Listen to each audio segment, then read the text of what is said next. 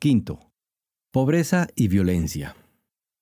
El país que recibía la administración de Arana era pródigo en contrastes y complejo en su panorama político y social, pero avanzaba con paso bastante firme en la senda del progreso. Nada hacía suponer que ocurriría una trágica ampliación de la violencia en la década siguiente y que Guatemala se vería envuelta en un conflicto armado desgarrador de prolongadas consecuencias. Los datos disponibles, unánimemente aceptados, nos hablan de un país pobre pero que se va desarrollando a buen ritmo a lo largo de toda la época que cubre nuestra investigación. El indicador más comúnmente utilizado, el crecimiento del Producto Interno Bruto, que representa una medida de la magnitud general de la economía, había crecido ya de un modo sostenido a partir de mediados de los años 50. En la década que comienza en 1965, el Producto Bruto aumentó en Guatemala a una tasa del 5.7% anual, claramente superior a la del crecimiento vegetativo de la población, que entre 1950 y 1973 había sido del 2.67% anual. Este buen resultado económico se debía, en buena medida, a un sólido crecimiento del sector privado que se expresa en una tasa de formación del capital fijo, o sea, inversiones, del 11.7% anual.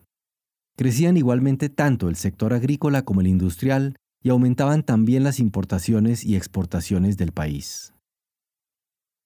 Algo después, a comienzos de la década de los 80, encontramos todavía a Guatemala con indicadores sociales que resultan de los peores de toda la América Latina. Pero esa circunstancia no obedece a una falta de crecimiento económico o a que no haya mejorado la calidad de vida de la población durante las décadas anteriores, sino al hecho de que el punto de partida, la situación social del país hacia 1950, era de un remarcable atraso.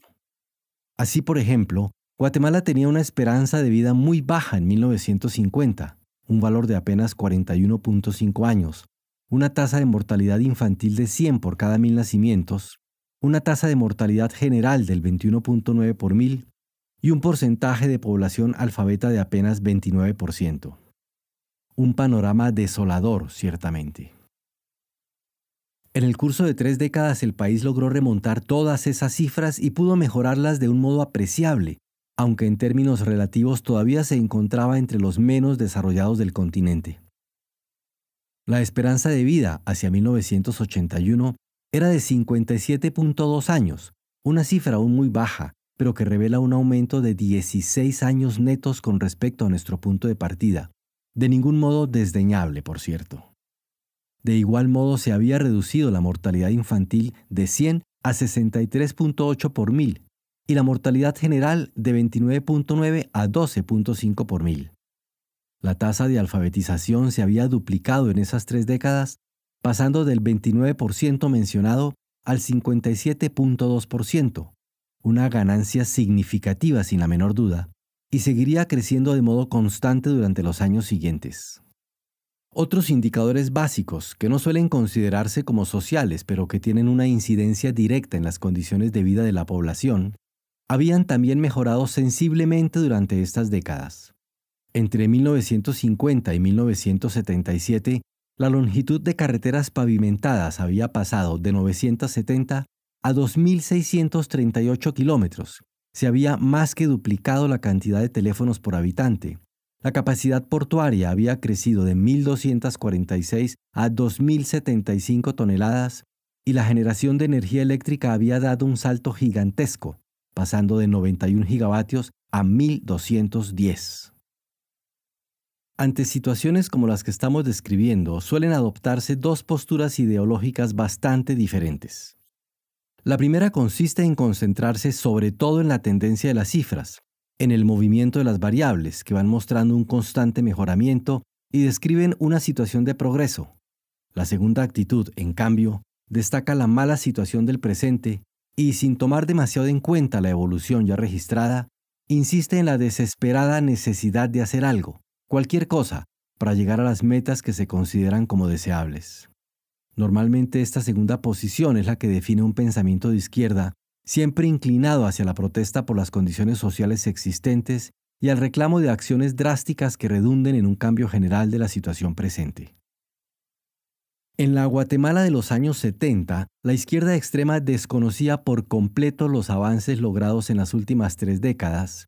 y seguía viendo al país como el feudo de una oligarquía ligada al imperialismo que solo producía algunas mejoras marginales como un subproducto de su propia codicia y de su afirmación despiadada como clase dominante.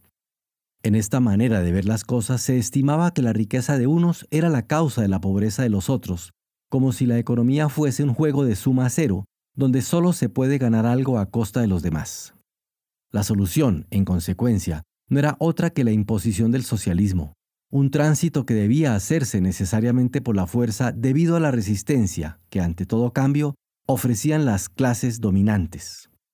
Este esquema de pensamiento, fiel al marxismo clásico en todas sus líneas esenciales, se complementaba con el voluntarismo propio de quienes, de algún modo, se sentían herederos y continuadores de la revolución cubana. Menos comprensible resulta la posición, común entre muchos observadores extranjeros, de que la pobreza del país justificaba por sí misma la violencia.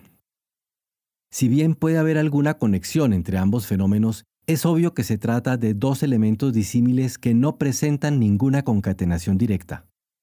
En el caso guatemalteco es preciso recordar que la situación de pobreza, aunque extrema, se iba aliviando en general con el paso del tiempo, y que no fueron los más pobres, las masas campesinas o indígenas del interior, las que promovieron la violencia, sino minorías urbanas relativamente ilustradas, que no vivían en extrema pobreza, las que se lanzaron al conflicto armado y persistieron en esa línea de acción aún después de constatar la falta de apoyo que recibieran durante la primera fase de la insurgencia guerrillera. Existe otro argumento con el que se justificó, y aún se suele justificar, la emergencia de la violencia en Guatemala. Se trataría de la impermeabilidad del sistema político a todo cambio real, de su naturaleza cerrada y estática, que no habría dejado a la izquierda otro camino que el de la ruptura total con el orden constituido, si es cierto que en el país existió durante mucho tiempo una prohibición, incluso constitucional, contra el comunismo, y si es verdad también que hubo tiempos de intensa represión contra las fuerzas de izquierda,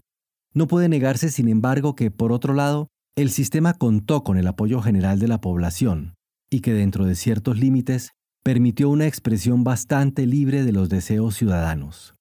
Ni Méndez Montenegro en 1966, ni Arana cuatro años después habían sido candidatos oficialistas, y las elecciones en las que triunfaron por esta misma razón deben haber sido razonablemente limpias y capaces de reflejar la voluntad de la mayoría. No puede explicarse de otro modo que no haya habido denuncias concretas de fraude en ambos procesos electorales ni mayores protestas del bando derrotado.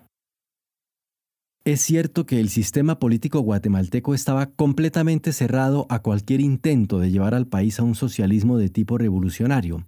y que no había realmente espacios políticos para quienes quisiesen darle un vuelco radical y completo a la situación social del país. Pero en esto, por cierto, Guatemala no resultaba de ningún modo una excepción en el concierto internacional, pues puede decirse con confianza que está en la naturaleza de todo orden social ejercer una intensa y sostenida resistencia a cualquier intento de modificarlo por la fuerza.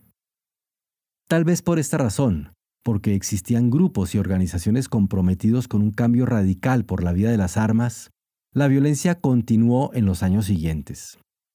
Arana logró reducir la acción de estos grupos durante un tiempo, sin duda, pero nunca alcanzó a erradicar por completo la violencia mientras la guerrilla se reagrupaba y reorganizaba silenciosamente en el país y en el extranjero, y subsistían además fuerzas paramilitares que no se podían o querían controlar la tradición de recurrir a la fuerza, al asesinato político sobre todo, pesaba de algún modo todavía en la conciencia de algunos guatemaltecos que sin tomar en cuenta las consecuencias remotas de sus actos, continuarían manteniendo un latente espíritu de violencia aún en los más calmados años de este periodo.